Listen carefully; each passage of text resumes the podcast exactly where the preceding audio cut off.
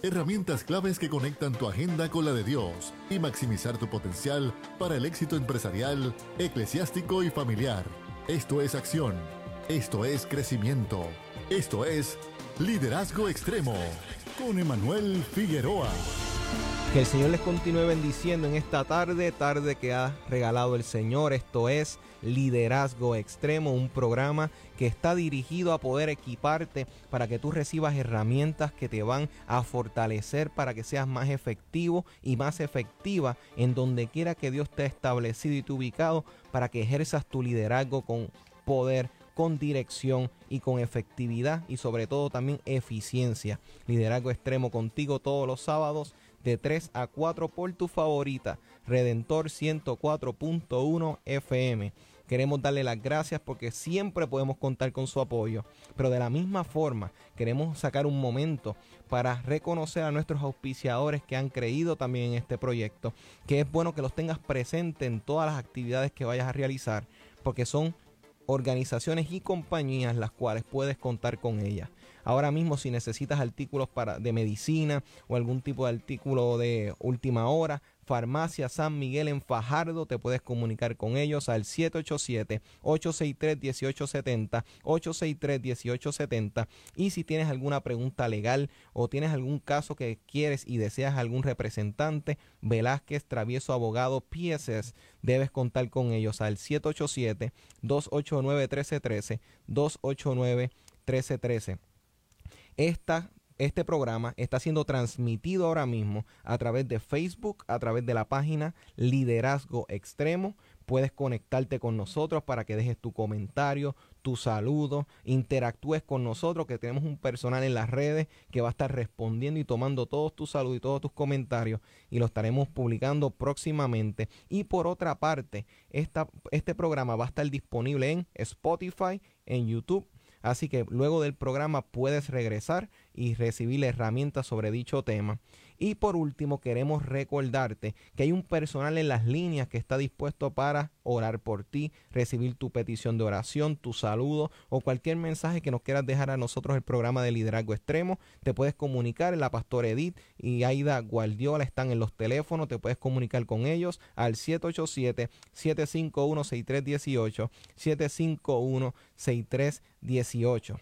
Hoy tenemos un tema que es de mucha utilidad de mucho impacto y de mucha relevancia para la vida de cada uno de los líderes, en especial los que somos ministros, que tenemos la bendición y el deseo de poder compartir y bendecir la vida de todas las personas, que próximamente vamos a estar hablando sobre lo que nosotros llamamos ministros y cómo podemos darle herramientas para ellos y para ustedes.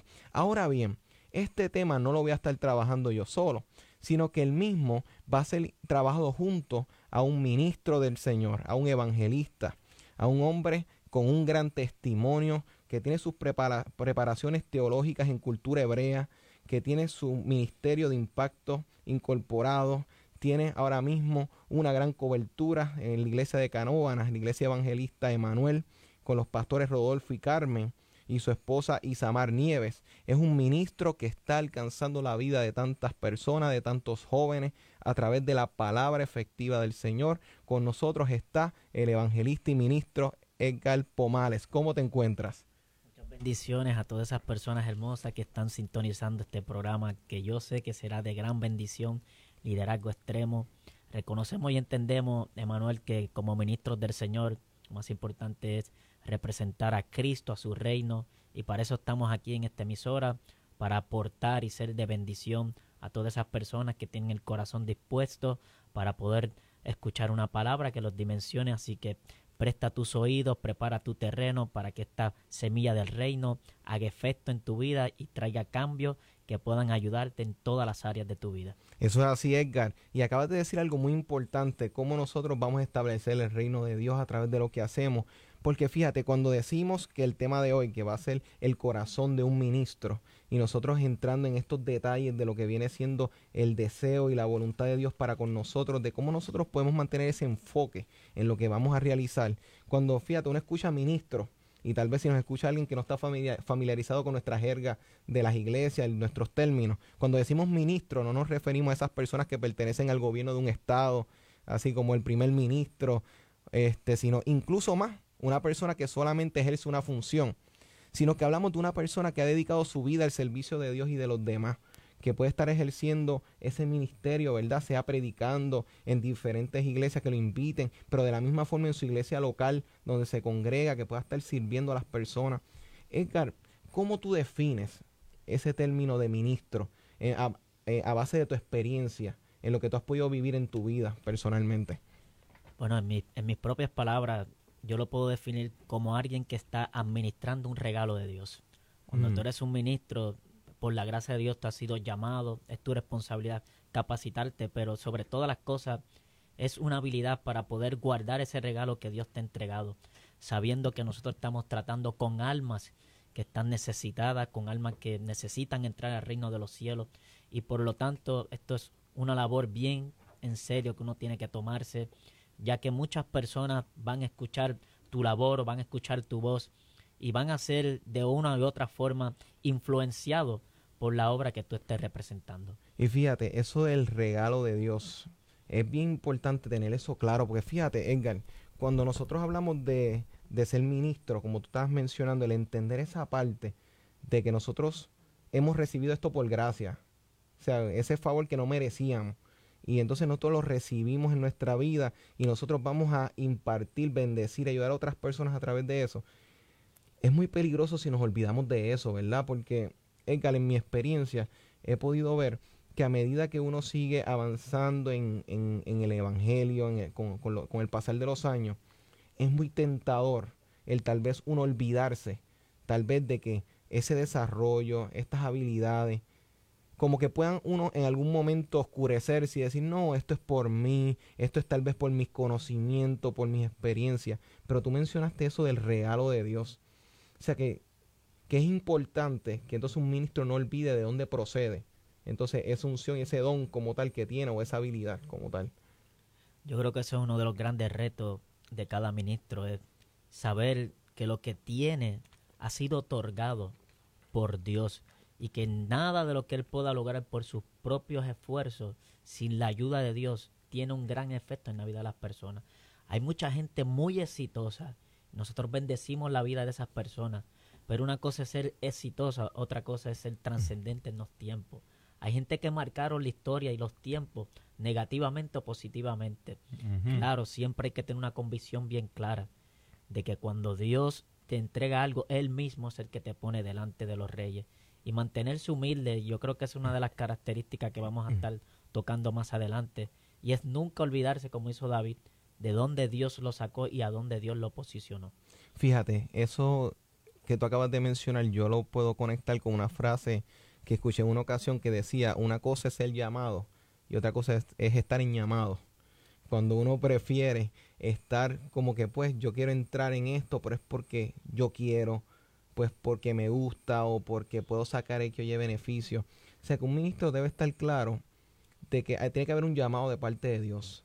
O sea que nosotros vamos a eh, estar en esta posición para bendecir, no solamente meramente para uno ser servido, que tal vez eso es tentador, porque entonces a medida que uno empieza a servir y a ser efectivo en lo que está haciendo, pues es como todo, Edgar, y tú, estoy seguro que lo has vivido, que a medida que uno está siendo efectivo en algo, las personas pues obviamente te están mirando, las personas empiezan a observar lo que estás haciendo, pero entonces bien, hay que ser cuidadoso que tal vez no se nos olvide que el fin no es que nos miren a nosotros, sino que uno pueda apuntar a lo que tú decías, a, una causa mayor, a, un enfoque que pueda estar este, alineado.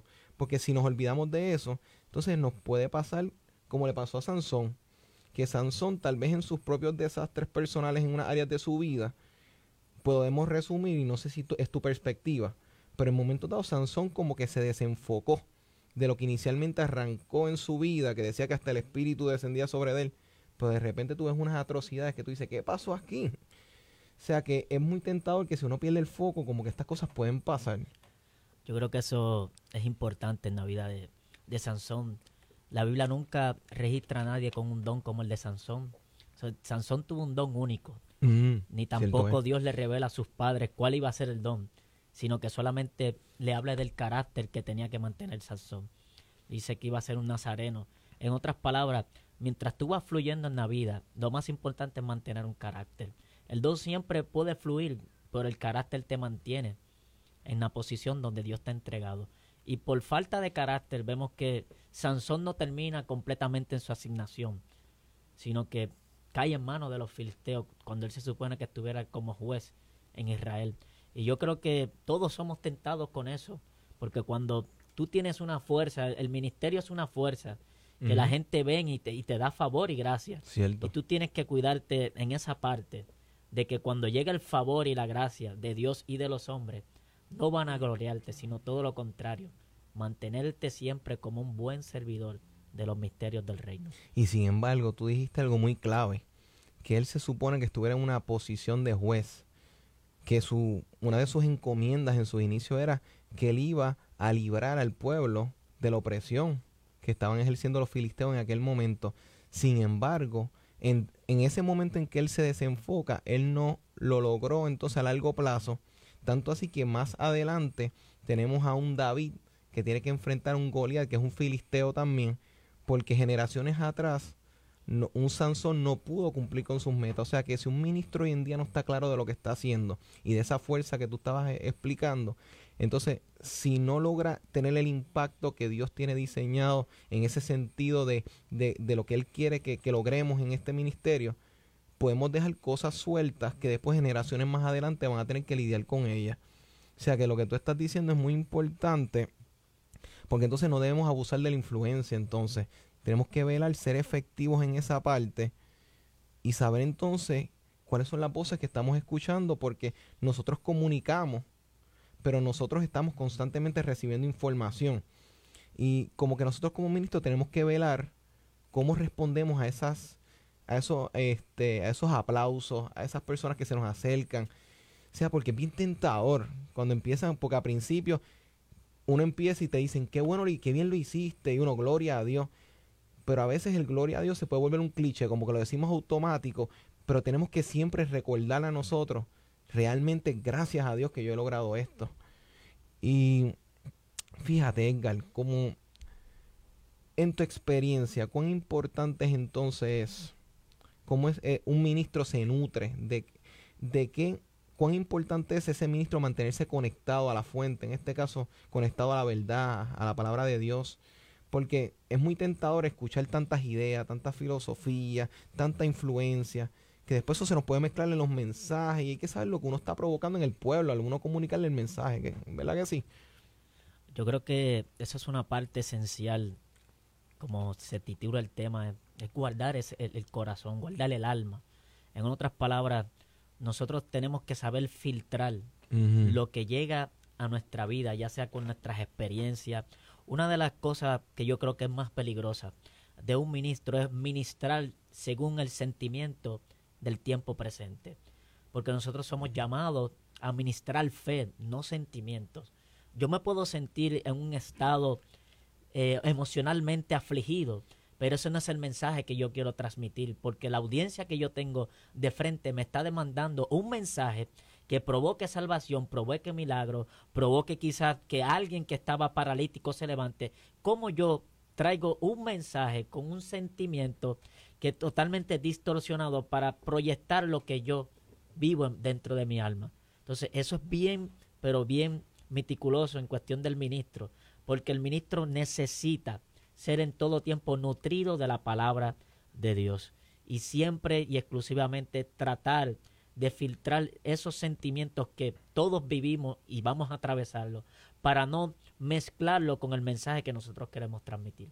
Y eso que tú dijiste, es importante que líderes que nos están escuchando lo puedan tener muy claros en todo. Él acaba de decir algo muy importante, que es no mezclar esa área sentimental, eso, las emociones que, son tan cambiantes. Ahora mismo usted puede haber levantado con el pie derecho, feliz, sucedió cualquier evento que te puede cambiar el, el ánimo tan fácilmente. O incluso cuando uno llega a un lugar que puedes encontrarte con diversas situaciones. Eso sucede en el camino que los ministros que nos escuchan saben y los pastores están claros que muchas veces, conozco pastores, Edgar, que a veces evitan atender personas antes del, del, servicio, antes del culto como tal, para no cargarse de ciertas situaciones, para ellos cumplir con el mensaje y luego entonces empiezan a atender porque entienden que diversas noticias les pueden o sea, cambiar el ánimo o cargar en el trayecto y eso se va a reflejar en, eh, en el altar, en el, en el templo, en la tarima, en donde estén predicando. Y fíjate, eso es muy importante porque entonces nosotros tenemos que velar. Entonces que nuestra vida se mantenga entonces enfocada, sabiendo entonces que para crear esos ambientes, como tú mencionabas, donde Dios se pueda glorificar, donde el Espíritu se pueda mover, porque hay ambientes que, uno llega, que como no decimos acá, el ambiente está pesado. Eso puede suceder por diversas razones. Entonces, ¿cómo tú aconsejas a un ministro en tu experiencia, Edgar? Porque en la mía, la voy a compartir en un momento, pero me gustaría escuchar, Edgar, cuando tú has llegado a estos lugares que tal vez el ambiente tú percibes que no está listo, tal vez para algo que Dios quiera hacer, tal vez la gente no esté enfocada, tal, y eso se percibe, porque eso uno lo siente en el espíritu, uno lo siente en el ambiente. ¿Cómo tú los has podido atender? ¿Cómo tú has podido responder a ellos? Pues a causa de, pues, de ya un tiempo ministrando, aprendí algo que en mi principio cometí el error. Llegaba a un lugar y veía que la mía, como dice, no estaba preparada. Y en vez de yo provocar en ellos un pensamiento diferente, lo que hacía era que los atacaba. Eh, aquí la atmósfera, levanta tu mano, aquí no hay gente adorando. Es un ejemplo. Sí. Cuando tienes que hacer todo lo contrario. Ahora yo le cambio su manera de pensar. Si yo veo que están desanimados, yo digo, yo veo un poco como lo hizo Dios a Gedeón tú eres varón esforzado y valiente. Él le dijo, tú eres un cobarde, andas escondido. Sino que le, fue contrario. Mira, mírate como yo te estoy mirando. Y esa es la forma, creo, correcta. Porque hay personas que tienen grandes oportunidades para saber cómo ministrar. Pero por falta de discernimiento, en vez de ellos interactuar con la situación que está viviendo el público, lo que hacen es atacar lo que sus ojos están viendo. Eso es un grave error como ministros de Dios. Y eso es precisamente lo que iba a comentar, cómo persuadimos a las personas para que puedan enfocarse en vez de su situación, su problema, su estado de ánimo, el conflicto con el que llegaron, a que se puedan enfocar en lo que Dios quiere hacer. Porque es precisamente el uno como ministro poder estar equipado, haber sacado ese tiempo con el Señor, haber sacado un tiempo para preparar lo que va a hablar, porque es, es muy tentador para un ministro que lleva mucho tiempo predicando, el decir, esto yo lo saco de, repertorio y olvídate, eso ya yo sé cómo esto se trabaja. A uno sacar un tiempo para uno realmente entrar en la palabra, saber, o sea, uno interpelar el verso, pedirle al Señor que dirija a uno, porque hay una necesidad real a la que uno se va a enfrentar. O para ser más específico, múltiples necesidades, porque son muchos mundos en, en todas esas sillas y sentados escuchando. Que es tan fácil. Uno tal vez en la jerga espiritual, no, porque Dios quiere hacer esto y podemos cargar realmente a las personas y realmente a veces hasta maltratarlos, que los ministros, nosotros tenemos que tener mucho cuidado de no herir a las personas más de lo que están, sino como tú decías, poder hablar sobre de ellos lo que Dios está viendo en sí como Gedeón, que Dios no lo llamó por lo que era en el momento, sino en lo que se iba a convertir. Que eso, es, que eso incluso hasta en la psicología moderna, lo han podido entender, lo que ya Dios había revelado mucho antes. O sea, que es el tú poder llamar, lo que nosotros decimos, llamar las cosas que no son como si fueran. Es una parte en sí conectada en que tú estás creyendo que esa persona con lo que va a recibir, con lo que tú vas a impartir como ministro, puede realmente tener un impacto. Y fíjate, Edgar, el asunto de la manipulación, tal vez en momentos dados, ¿Cómo tú ves esta diferencia entre cómo un ministro convence en el sentido de que puede llevar a las personas realmente a un punto de encuentro o una manipulación emocional que tal vez va a durar durante ese lapso de ese servicio, de ese culto, de ese momento? Porque hay, a veces se da que esas personas hablan a lo que la persona quiere y no necesariamente a lo que la persona necesita hacer. En tu experiencia, ¿Cómo se pueden trabajar estas cosas para uno poder llegar realmente y tal vez no llegar a algo que se mantuvo en las emociones y cuando se acabó el servicio, pues las emociones se quedaron y entonces no logran el impacto. Yo creo que eso comienza en el corazón del ministro. Porque si tú vas ya con una intención predeterminada, automáticamente cuando se manifieste cierta atmósfera tú vas a, a irte con la atmósfera, pero cuando ya tú tienes claro el mensaje, cuando ya tú tienes claro cuál es tu objetivo y hacia dónde tú quieres llevarlos a ellos.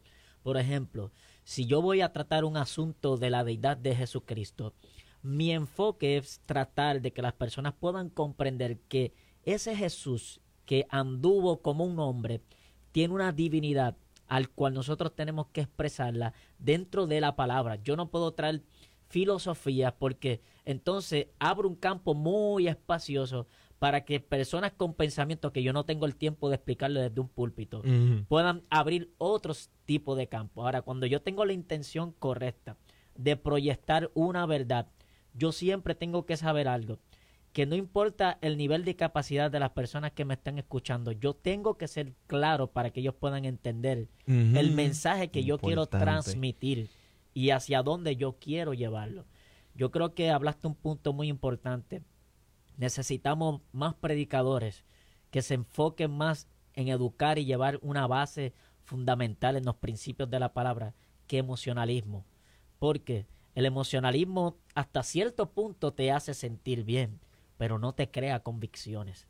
Y yo quiero hablar ahorita un tema muy importante que es la lealtad, porque sin lealtad todos los principios se pueden tornar en ambiciones propias.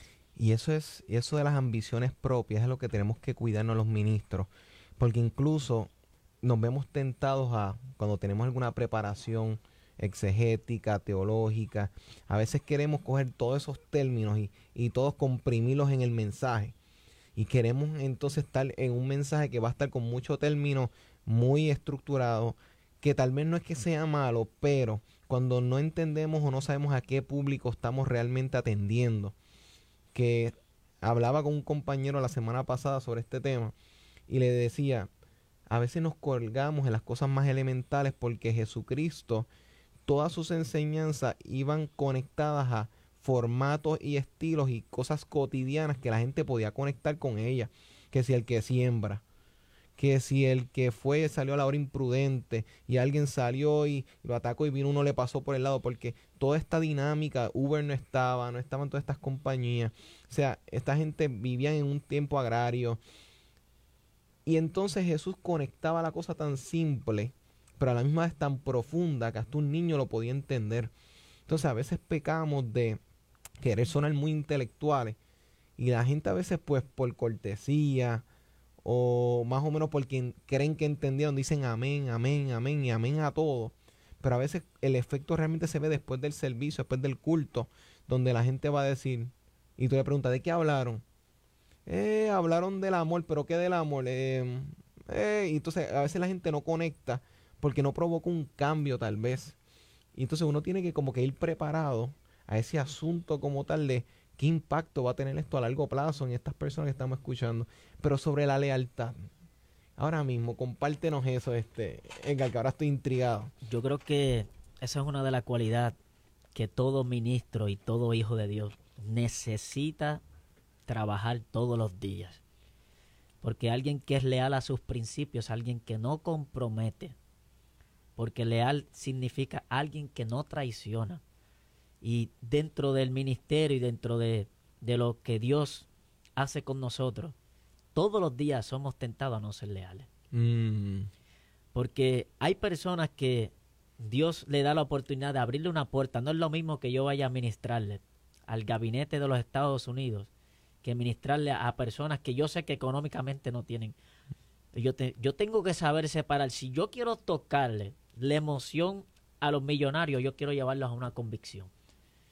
Y quizás mi convicción o lo que yo quiera proyectar quizás no va de acuerdo, como le hizo Jesús. Le dijo, devuélvele todo lo que tú tienes. Si tú si de verdad tú quieres seguirme, yo te voy a apelar a tu convicción. Le dijo, yo guardo todos los mandamientos, pero te falta algo. Entrega todo lo que tienes, porque yo quiero crear en ti un sentido de lealtad. O le eres más leal a tu riqueza, o quieres serme leal a mí que te estoy hablando. Y yo creo que todo hombre de Dios, yo tengo como ejemplo Urias, Celeteo, un hombre que fue conocido y fue contado entre los valientes de David. Y dice la palabra en el capítulo 11, versículo 4 de la segunda carta de Samuel, que cuando David le dijo, ve y duerme con tu esposa. Dice que se quedó dormido a la puerta del palacio. Y en el tiempo de los hebreos, en la cultura hebrea, quienes dormían a la puerta de los palacios eran los soldados fieles. Y eso denota una cosa muy importante, que su lealtad estaba por encima de sus propios deseos. Él fue exclusivamente leal a los principios y él le dijo, es imposible que yo esté con mi esposa cuando mi nación y mi rey, el cual yo sirvo, están en guerra. En otras palabras, hay momentos donde te encontrarás en que escoger o el deseo o la lealtad. No es cosa fácil. Tú vienes de la guerra, tú quisieras estar con tu esposa, pero hay un compromiso a tus convicciones y yo estoy llamando fielmente a Puerto Rico, a nuestra nación y a todo ministro. Tenemos que más que nunca ser leal a los principios que Dios nos ha enseñado en su palabra. Y sin embargo, lo que tú estás diciendo me invita a mí a pensar y recordar sobre el contraste que hay entre lo que era el sacerdote Eli y lo que fue el profeta Samuel. Porque Eli fue muy permisivo con su familia. Eli pasó la mano a muchas cosas dentro de su propio hogar, tal vez por no escandalizar, tal vez por no lacerar su relación con sus hijos. Hay muchas interpretaciones en esta relación, pero si algo podemos coincidir es que fue permisivo en unas cosas que no debía tal vez permitir o mantenerse firme a pesar de que eso pudiese costar que destituyeran a sus hijos, pero él debía guardar ese compromiso con lo sagrado, con la presencia de Dios en ese lugar, esa responsabilidad que él tenía. Sin embargo, a diferencia del profeta Samuel que se, se crió en ese mismo ambiente, y sin embargo él viene con otro espíritu, con otra mentalidad, y entonces él fue un profeta que él no le temblaba el pulso para irse en contra de la nación entera, como más adelante sucede, no, todos queremos un rey, y él eso no es lo que Dios quiere y se le para en contra a la gente, pues si eso no es lo que Dios está buscando, y Dios mismo es el que le tiene que decir más adelante, mira, si eso es lo que ellos quieren, dáselo. Pero si fuera por Samuel, Samuel no cedía. ¿Por qué? Porque él, sabía permanecer firme. Como tú estabas diciendo, pues tiene una lealtad a su llamado, a quien lo llamó. Entonces, eso que tú acabas de decir es muy importante para los ministros hoy en día porque no podemos comprometer el mensaje ni comprometer lo que vamos a comunicarle al pueblo necesariamente para que haya más aceptación, necesariamente para que haya más emoción, sino que en qué momento, más allá de decir Jesús es la respuesta, también decir Jesús es la pregunta candente, porque Jesús siempre le gustaba hacer preguntas que llevaban a la gente a, hacer, a, a realmente analizarse ellos mismos y decir, ojo, espérate, yo estoy fallando aquí, ¿quién es mi prójimo? Porque a veces queremos, le hablamos a la gente de la bendición, pero no le decimos a veces a las personas, ojo, pero estas áreas de tu vida pueden cambiar para que le puedas dar paso a esas bendiciones que Dios tiene para tu vida. Y eso que tú acabas de decir es muy importante. ¿Tú crees, este, Edgar, que tal vez a, a los ministerios de hoy en día se requieren revisar lo que es donde están parados nuestros compromisos ahora mismo? Yo creo que eso es sumamente importante. Y yo siempre miro y observo algo. Cuando alguien es leal a su propia familia, cuando alguien es leal a su casa, porque tú puedes ministrar en muchos lugares, pero si tú no tienes una cabeza, si tú no tienes un lugar donde tú puedas ser fiel primeramente, porque recuerden, ministro en, la palabra griega, en el término griego es huporete, que significaba un, rema, un, alguien un rema que significaba un remador, subordinado, en otras palabras. ¿Cómo tú puedes tener autoridad y ministrar lealtad cuando realmente tú no tienes a quien serle leal? Entonces, eso va primeramente en nuestra familia. Si tú no puedes ser leal a tu matrimonio, tú no puedes ser leal a tus hijos, ¿cómo entonces la gente podrá ver en ti una razón por qué seguirte?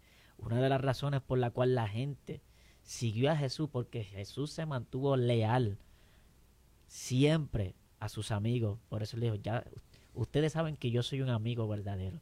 Entonces yo creo que más que todas las cosas no podemos perder de perspectiva el siempre estar en un lugar donde congregarnos, donde rendimos cuenta y donde podemos ser leal.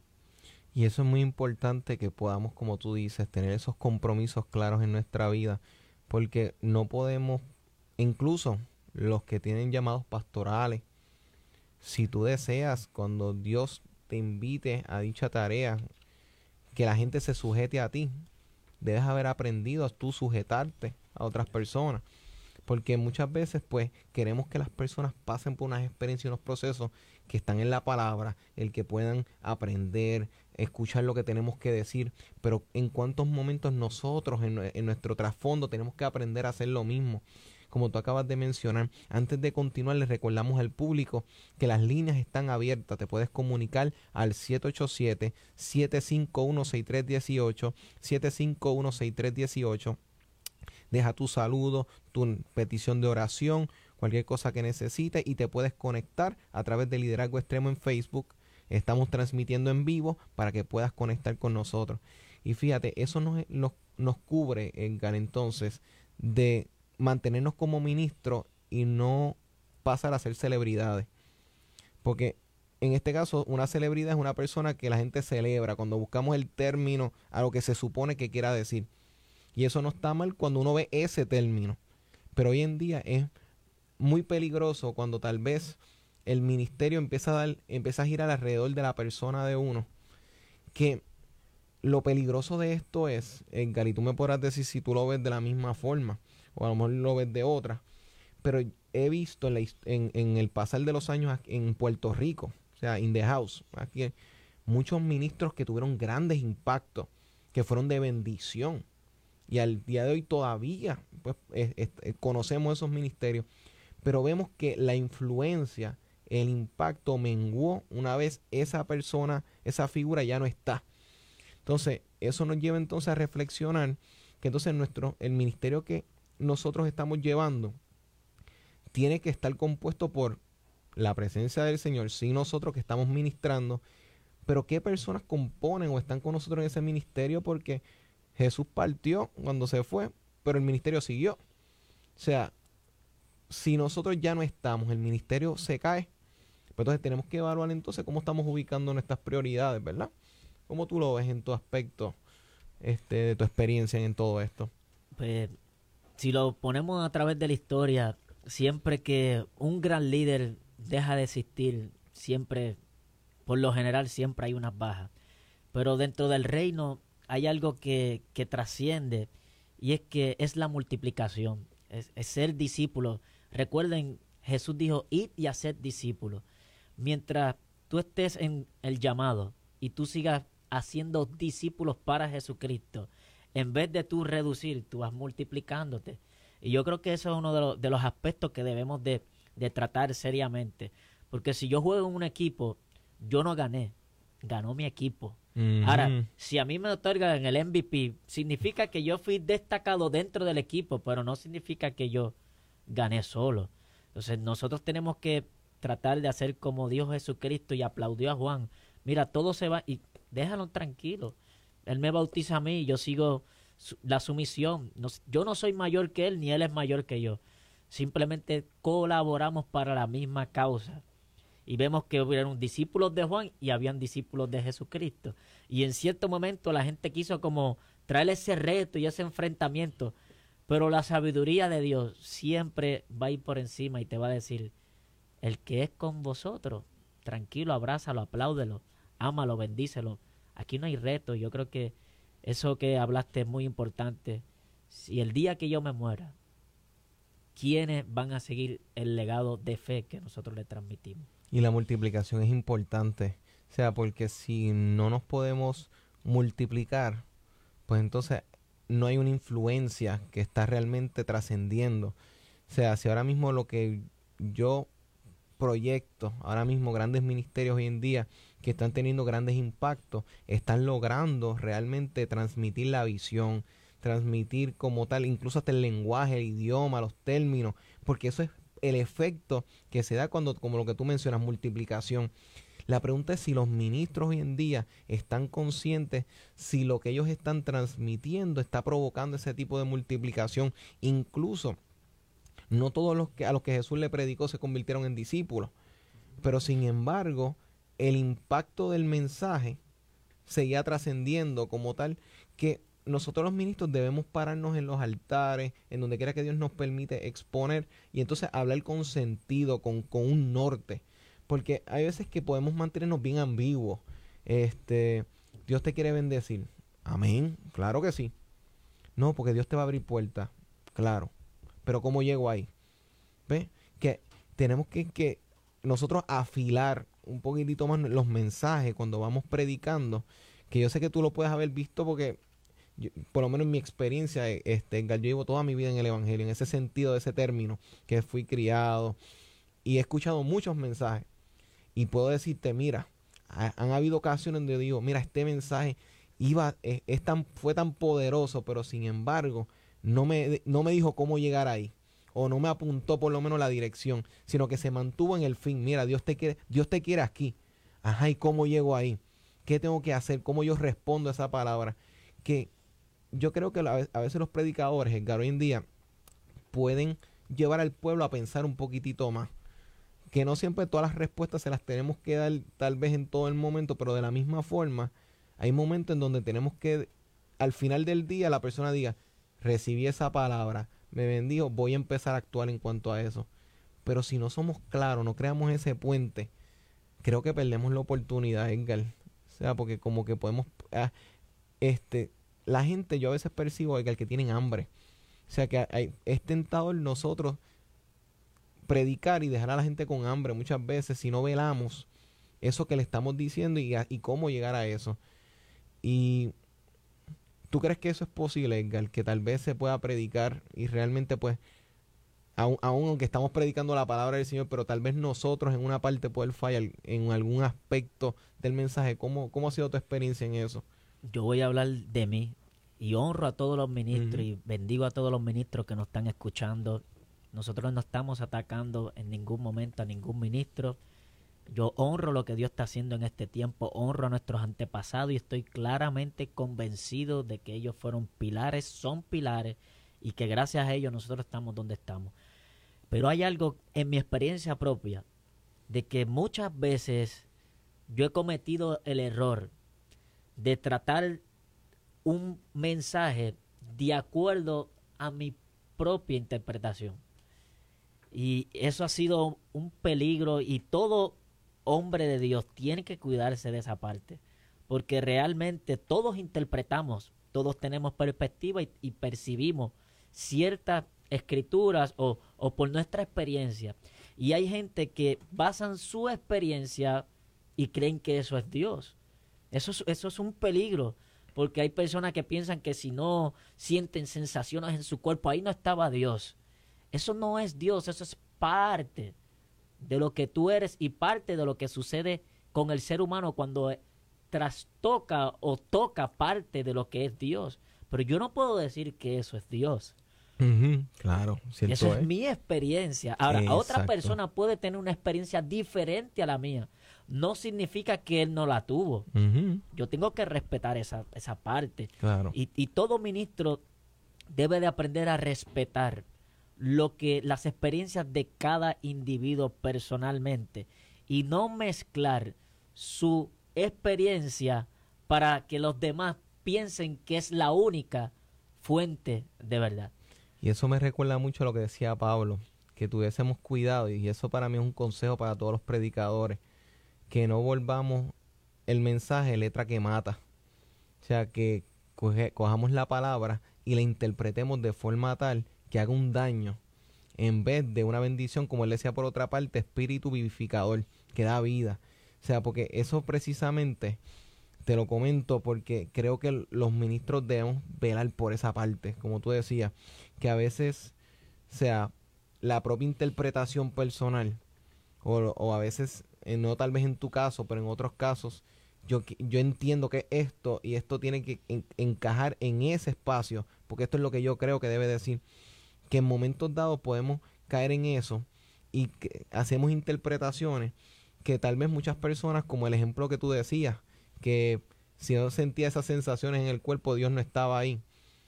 Posiblemente esa idea vino de algún otro mensaje que tal vez ligaron la experiencia emocional que obviamente sabemos que cuando el espíritu nos toca, obviamente se sienten las emociones, pero estamos claros que hay veces que podemos caer en, en, lo que decimos acá, el emocionalismo, que tenemos que cuidarnos, poder distinguir una cosa de la otra, como tú decías, pero esa parte de poder llevar un mensaje que pueda definir a las personas, que pueda tener contenido, que tú mencionaste una base.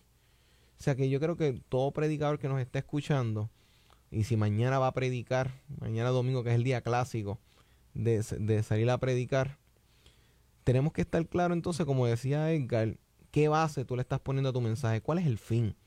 O sea, ¿qué va a provocar ese mensaje? Este, yo, que la gente pueda tener más fe en el Señor, perfecto. Pero si vas a crear más fe y solamente nos vamos a mantener hablando de los fracasos, pues creo que una cosa no va a sumar a la otra, al menos que mencionemos los fracasos, pero den la solución para ellos. O sea que ahora mismo, ministros que nos están escuchando, vamos a darle norte a lo que estamos haciendo o revisar si realmente estamos en la dirección correcta, si ese mensaje se está multiplicando, como decía Edgar, o acaso estamos manteniéndonos en la orillita cuando tal vez hay más profundidad que podemos tocar. Y Edgar, este, ¿qué consejo tú le puedes dar en estos minutos que nos vienen quedando? ¿Qué consejo tú le puedes dar a los ministros que nos están escuchando en cuanto a su corazón, su misión, lo que están realizando? Hay un consejo que, que yo creo que es para mi propia vida y es que siempre te des la oportunidad de sentarte para nutrirte de la palabra. A veces los ministros están tan fatigados y tan cansados que lo único que hacen es dar y dar cuando tú tienes que tomarte el tiempo para sentarte a nutrirte. Mientras tú estás dando, tú estás gastando. Mientras tú estás recibiendo, tú estás ahorrando energía para luego poder dar. Y por eso vemos muchos ministros hoy en día que no saben a veces, tú lo escuchas un año y están predicando el mismo mensaje. y, y, los mensajes son repetitivos. ¿Por qué? Porque es tan cargada la agenda que tienen que no se toman ese tiempo para escudriñar, para sentarse. Si hay algo que es un peligro, y lo digo con todo respeto, es no tener un líder, no tener mentores ni tener un padre espiritual que cuando tú seas débil, cuando tú estés en tus debilidades, tú sepas contársela para que Él te pueda cubrir. Porque la gente lamentablemente piensan que los ministros no pasan situaciones Mm, y, y, el público te va a exigir más. Porque eres un ministro y representas una figura de influencia que a otra persona. porque ustedes creen que siempre dicen, no, el pastor me dejó solo, el pastor no me fue a visitar? Nadie habla del que... Pero tú tienes el mismo derecho también de salir a visitar personas. Y la exigencia y la demanda siempre es como decimos aquí. Podrán tomar mil malas decisiones, pero al final de cuentas la paga el que está en máxima autoridad. es cierto, eh. Así mismo en el, en el nivel espiritual. Debemos de cuidar esa área y no desgastarnos, sino tomarnos tiempo para nosotros, para la familia, para compartir y sobre todo para también sentarnos para poder recibir de parte de Dios. Fíjate, algo que en una clase que estoy tomando ahora mismo se titula Fatiga por compasión. Y es que precisamente nos podemos fatigar porque obviamente nosotros como ministros respondemos bajo compasión. Vemos estas personas en necesidad, queremos atenderlas. Vemos estas personas que quieren saber algo de Dios y le pedimos al Señor revelación y conocimiento para impartirle a esas personas. Pero a veces no, no pensamos que quién cuida del cuidador. Uno está cuidando a las personas, pero ¿quién cuida de uno? Entonces, si nosotros no tenemos ese grupo de apoyo, esas personas, esas coberturas, ese, si, si estás casado, ese esposo, ese esposo que esté ahí mano a mano contigo, ministro o, o, ministra del Señor, que para, para, partir ambos géneros, que no tengan esas personas de confianza en las cuales ellos puedan entender lo que es el diario vivir de un ministro, es muy peligroso porque uno se puede fatigar y tal vez puede pasar esos burnouts que, se queman, que ya dicen, mira, y hay personas y los he conocido en mi experiencia que ya no quieren predicar, no porque estuvieron tan inmersos en esto que no es que sea malo, pero no supieron tal vez regular o poner parámetros. Y es como vemos a Jesucristo, que Jesucristo muchas veces decía que había una gran multitud, los atendía y después que los atendió se separó de la multitud y fue aparte, fue a orar. O sea, esos espacios de uno separarse son bien importantes porque uno sigue, sigue, sigue, sigue. Y tal vez nosotros que somos jóvenes, pues aguantamos bastante, aguantamos, este, podemos estar de un sitio a otro y no hay problema. Pero el problema no es solamente el cuerpo, son las relaciones que uno tiene que velar. Es ese tiempo de intimidad con Dios. Sea que cuando tú estabas diciendo esas cosas era lo que yo podía conectar. Era lo que yo podía conectar en cuanto a esas partes que uno como ministro debe velar. Y ministros que nos están escuchando, Edgar, Edgar Pomales y yo hemos podido compartir con ustedes unos puntos que son importantes para que podamos velar estas áreas de nuestra vida. Esto tiene muchas dimensiones, esto tiene muchos puntos que se pueden cubrir, que se pueden tocar, pero es muy importante reconocer y entender que nosotros tenemos que velar por estar saludables delante de la presencia del Señor espiritualmente, emocionalmente. Y así como las personas que se han estado comunicando en el programa de hoy, nosotros queremos exhortarles, así como Edgar que les exhortó a cada uno, que velemos, o sea, por nosotros en nuestra vida espiritual, que tal vez no estemos tan cargados, que no saquemos tiempo para nosotros alimentarnos de palabra fresca. Porque cuando caemos en ese ciclo, Edgar, de tal vez que todo no hay revelación nueva en ese sentido, no hay nada nuevo que decir, implica que no hemos ido a la fuente a buscar agua, a buscar más, contenido. Y la cuestión es que la gente llega al punto que se quedan con esa necesidad. Y entonces el problema es que si nosotros nos quedamos en el mismo nivel, y más si estamos liderando una, congregación, si estamos pastoreando, la gente se va a quedar en el mismo nivel. Si ellos no, no, no se movilizan, pues entonces eso es lo que puede suceder. Fíjate, Edgar, tenemos unas personas que se han estado comunicando con nosotros. Ahora mismo tenemos a Geraldi, Geraldine que de Bayamón, eh, pide oración por salud. Gualesca Alicia está saludando el programa. Muchas gracias, Gualesca. Sara de Mayagüez, oración por salud, ayuda y fortaleza. María, salud y por sus nietos. Y felicita el programa. Muchas gracias, María. Zoraida Ayala, oración por su esposo, Benjamín Meléndez. Gloria González, oración por sanidad. Lismabel, oración por su familia. A, a, los que se han estado comunicando y a los que están dejando sus comentarios en las redes. Estamos en un momento en donde vamos a empezar a ministrar y orar por cada uno de ustedes. Y les invitamos a que puedas abrir tu corazón y si no te pudiste comunicar, pero tienes una necesidad particular, que este espacio podamos conectarnos al Señor para que entendamos que como ministros, no es que somos, como decía Pomalen, a veces se creen que no tenemos problemas. Nosotros tenemos nuestra situación y nuestros, nuestros conflictos, pero con la ayuda del Señor, Pomale puede dar fe de eso y yo puedo dar fe de eso cuando hemos ido al Señor, hemos recibido fuerzas nuevas para proseguir en los procesos personales que estemos viviendo. Por favor, Edgar, nos puedes dirigir en oración. Padre, en el nombre de Jesús, nosotros creemos que cada persona que se comunicó con una petición, tú eres el Dios que responde.